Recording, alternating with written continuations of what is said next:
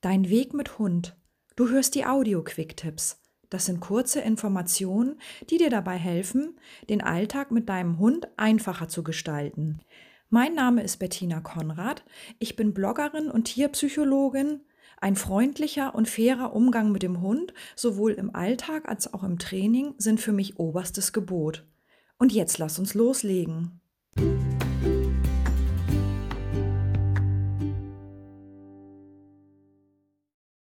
Ein herzliches Moin aus Schleswig-Holstein. Ich freue mich, dass du zuhörst. Dies ist jetzt die erste richtige Folge der Audio Quick Tips. Die letzte Folge habe ich ja dazu genutzt, um mich vorzustellen. Aber heute fangen wir auch schon an mit dem ersten Thema. Wenn Hundehalter darüber sprechen, welches Verhalten sich bei ihren Vierbeinern ändern sollte, hört man häufig folgende Sätze. Mein Hund soll nicht am Tisch betteln. Mein Hund soll nicht an der Leine ziehen. Mein Hund soll keine anderen Menschen anspringen. Mein Hund soll nicht am Gartenzaun bellen. Fällt dir was auf? Wir Menschen sind schon merkwürdige Zeitgenossen. Wir wissen immer genau, was wir nicht wollen. Stellt man uns aber mal die Aufgabe zu formulieren, was wir wollen, kann das schon auf Schwierigkeiten stoßen. Der Mensch neigt dazu, Dinge, die nach seinen Vorstellungen gut laufen, als selbstverständlich anzusehen. Das, was sich durch alle Lebensbereiche durchzieht, soll auch in der Hundehaltung funktionieren. Gewünschtes Verhalten wird von vielen Hundehaltern als selbstverständlich erwartet, das ist es aber nicht. Ich erkläre dir auch warum. Nehmen wir mal das Beispiel Anspringen von Menschen. Es gibt vielerlei Gründe, warum wir das nicht dulden können, dass unser Hund andere Menschen anspringt. Doch es handelt sich dabei um arttypisches Hundeverhalten. Das heißt, für den Hund ist es normal und aus seiner Sicht richtig, andere Menschen anzuspringen. Wenn wir darauf jetzt einfach mit einem energischen Nein oder Aus oder Pfui reagieren, versteht der Hund das nicht und ist irritiert und denkt sich sowas wie, Hä, was hat die oder der denn jetzt? Ich habe doch gar nichts gemacht. Oftmals wird die ganze Schuld dann auch noch dem Hund zugeschoben. Und dann fallen solche Sätze, oh, der Hund ist stur, der Hund ist ungezogen, der Hund ist dumm, der kapiert das einfach nicht. Aber es ist unsere Aufgabe als verantwortungsvolle Hundehalter, unserem Vierbeiner verständlich zu vermitteln, dass Anspringen nicht erwünscht ist und ihm zu zeigen, was er stattdessen tun soll. Wenn das genau dein Thema ist und dein Hund ständig etwas tut, was er nicht soll, dann mach doch einfach mal Folgendes. Schnapp dir Zettel und Stift oder nimm dein Smartphone zur Hand oder wo auch immer du dir am liebsten Notizen machst und schreibe auf, was sich bei deinem Hund ändern soll.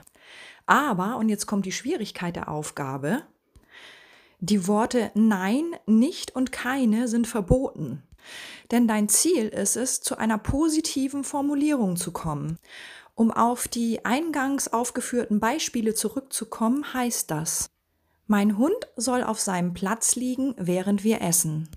Mein Hund soll an lockerer Leine neben mir laufen. Mein Hund soll alle vier Beine auf dem Boden haben, wenn wir anderen Menschen begegnen. Mein Hund soll ruhig abwarten, bis Passanten am Grundstück vorbeigegangen sind. Wenn du nun all diese Dinge formuliert hast, hast du bereits zwei Fliegen mit einer Klappe geschlagen. Du hast verschriftlicht, was bei euch nicht so rund läuft. Gleichzeitig hast du aber auch schon Trainingsziele definiert. Jetzt kannst du dir im nächsten Schritt überlegen, wie du dein Training gestalten möchtest. Ich habe dir dazu eine Infografik erstellt, um das nochmal zu verdeutlichen und eine Vorlage, auf der du deine Notizen machen kannst. Alles dazu findest du in den Show Notes zu dieser Episode. Du weißt nicht, wie du mit deinem Training anfangen sollst. In der letzten Folge habe ich dir ganz zum Schluss den Tipp gegeben, deinen Hund für Dinge zu belohnen, die für dich selbstverständlich sind. Dein Hund zeigt tagtäglich vieler dieser Dinge. Und das ist wirklich der erste Trainingsansatz. Zeig deinem Hund, was er tun soll, indem du ihn dafür belohnst. Warte nicht erst ab, bis dein Hund einen Fehler macht, denn dann kannst du nur noch korrigieren und das führt ganz oft zu Frust auf beiden Seiten. Nehmen wir dazu nochmal als konkretes Beispiel Hundebegegnung. Du bist mit deinem Hund unterwegs und dir kommt ein anderer Hundehalter mit seinem Vierbeiner entgegen.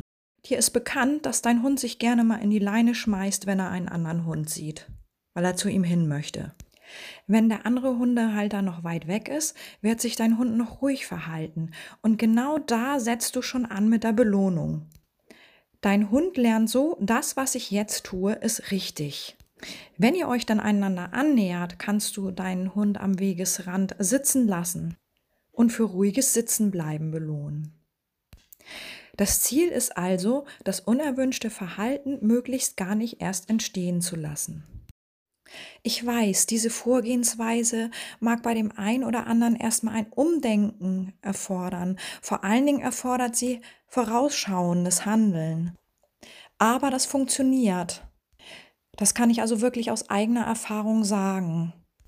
Mein Hund Bobby ist ein ehemaliger rumänischer Straßenhund und als er zu uns kam, hatte er diverse Baustellen und unter anderem war das so, dass er wirklich, wenn er einen anderen Hund gesehen hat, vor allen Dingen große schwarze Hunde, dass er da wirklich sich nach vorne in die Leine geschmissen hat und äh, geknurrt hat und äh, ja am liebsten ihn vertreiben wollte. Und mit ihm bin ich wirklich in kleinen Schritten äh, so vorgegangen, wie ich das eben beschrieben habe und wirklich mit Erfolg. Also wir können heute äh, anderen Hundehaltern begegnen, natürlich immer noch so mit einem gewissen Abstand, aber er bleibt ruhig dabei. Und das ist das Wichtigste. Also wenn du noch Zweifel daran hast, glaub mir, das funktioniert. Mein Hund Bobby ist das beste Beispiel dafür. Ich fasse noch einmal zusammen.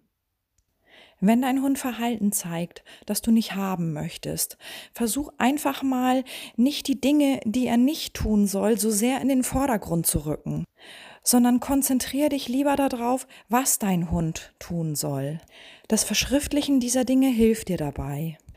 Belohne deinen Hund immer wieder, auch mal zwischendurch im Alltag für richtiges Verhalten auch wenn es noch so kleine Kleinigkeiten sind. Es sind oftmals die kleinsten Dinge, die Großes bewirken.